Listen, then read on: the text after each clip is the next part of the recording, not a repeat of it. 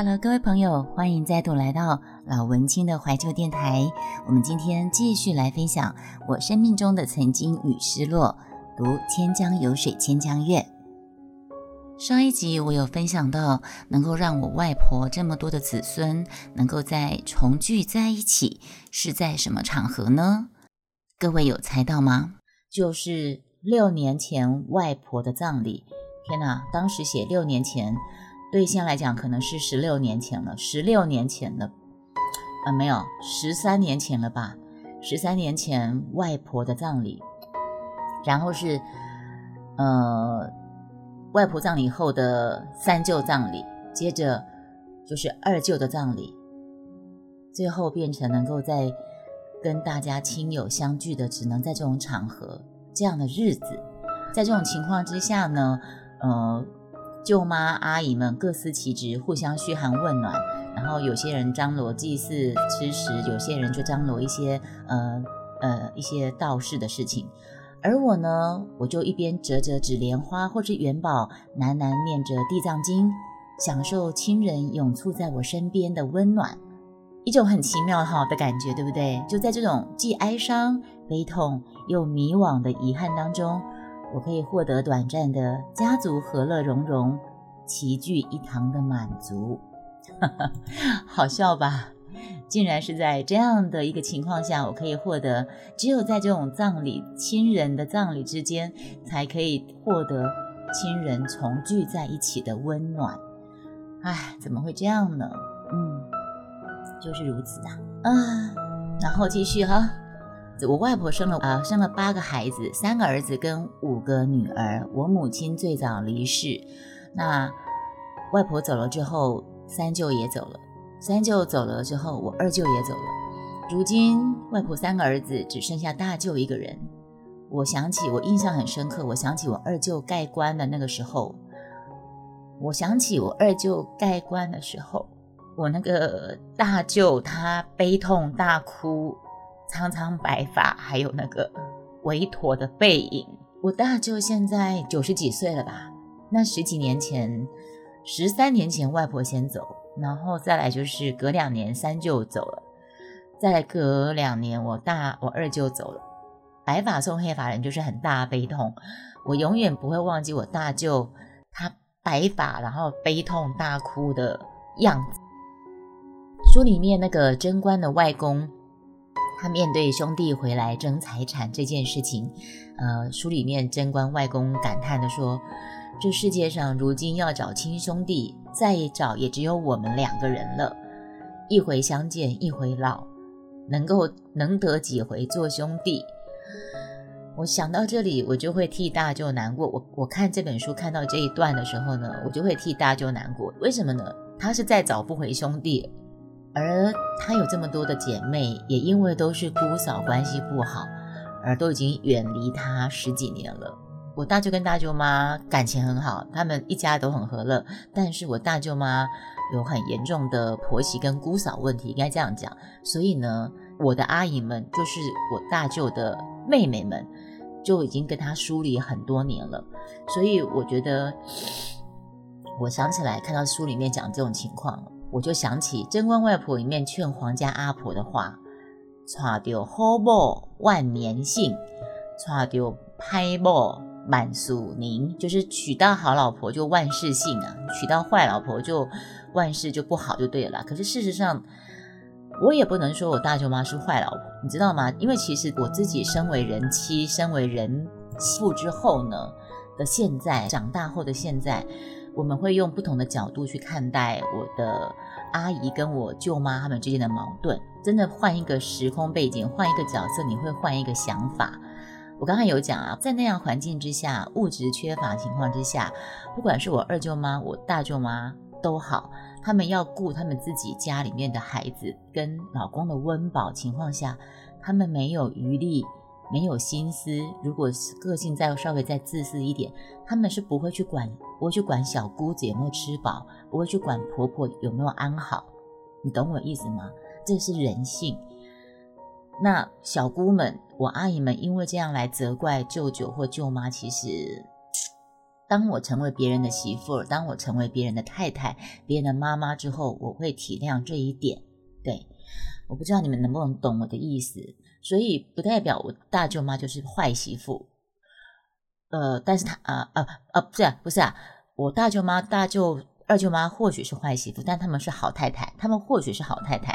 但是就小姑的立场，就我阿姨的立场，这个大嫂跟二嫂是不好的媳妇，是不好的大嫂。或许如此，每个人对角色定义会不一样。OK，好，我继续往下念。好，虽然说《千江有水千江月》这里面的贞观跟大信的情情缘不是这本书很吸引我的主因，但是二十年后我重读这本书，我才发现有许多印在脑海里面很根深蒂固的词句，原来都是从《千江有水千江月》这本书得来的。譬如哪些句子呢？我喝个水，再念给大家听。好，什么句子是我印在脑海里面？原来是出自《千江有水千江月》呢？爱是没有错爱的，那个人既然是你心上爱过，就可以终此一生无所改。还有，人生何以有情？情字苦人累人，是到了死人未休，根本就无法到死方休啊！情之所以累人苦人，是到死人未休啊！还有一句，人世的折磨原来是易舍处舍，难舍处亦得舍。易容易舍得的地方，你要舍掉；你就算你舍不得的，还是得舍。这就是人世的折磨。还有感情，不论以何种方式解释，都不能有拖累和牵绊。还有一句。最多情原本是最无情，这些句子其实已经深藏在我心中很多年，十几年岁月。也许曾经在某年某月某一天，我会写在某一张我精心选购的卡片上面，送给某个心中重要的朋友。啊原来这些句子都是在《千江有水千江月》里面的呀。真的，最多情原是无情。其实你们知道吗？有时候人会变无情，不是他本身无情，这是我深刻体会，是因为他太有情了，所以到最后他选择了无情。你们去细细体会这句话的意思。他太有情，所以他太累了，最后他选择了做一个无情的人。嗯，而贞观对大信，贞观是女主角，大信是她里面的算是青梅竹马男朋友，可是后来几几番周折哦。OK，贞观对大信家乡台北城，因为贞观是住在嘉义，这篇小说里面贞观是萧嘉义的萧家里面的的人，然后大信是住在台北。然后贞观对大信家乡台北城的虔诚看待之心呢？呃，台北的宽阔街巷，台北的风云雨露，又生疏又亲又亲切的城郡，一切都是因为大信在那边生长。这种情怀也是我生命中的另外一段曾经。怎么说呢？如果你们有听我 podcast，请你们去听。你今天好吗？这个小说，这小说是我自己写的小说，目前已经连载完毕。呃，如此情怀也是我生命中的另外一段曾经。少女之心，我暗恋某一位补习班的导师。那还有一个高中的自强活动，来到了台南府城。踏出车站的刹那，呼吸到台南府城空气倍觉亲切。然后高中时候自强活动到台南的时候。走出车站刹那，闻到台南府城的空气，感觉很亲切。因为我暗恋，曾经暗恋那个人是台南人。然后这段往事当然是藏在我的内心深处，对不对？可是冥冥中，你们知道吗？冥冥中好像牵引着我后来追寻的脚步。在十几年后，我嫁作人妇，当了台南人的媳妇，很巧吧？此外呢，贞观跟大信他们在船边看月色、唱歌。下船的时候，大信伸手抓他，之后贞观完全没有心思听他唱的什么东西，他满脑子都在想：刚才大信抓了我一下，到底是抓我肩膀呢，还是抓还还是抓我的衣袖？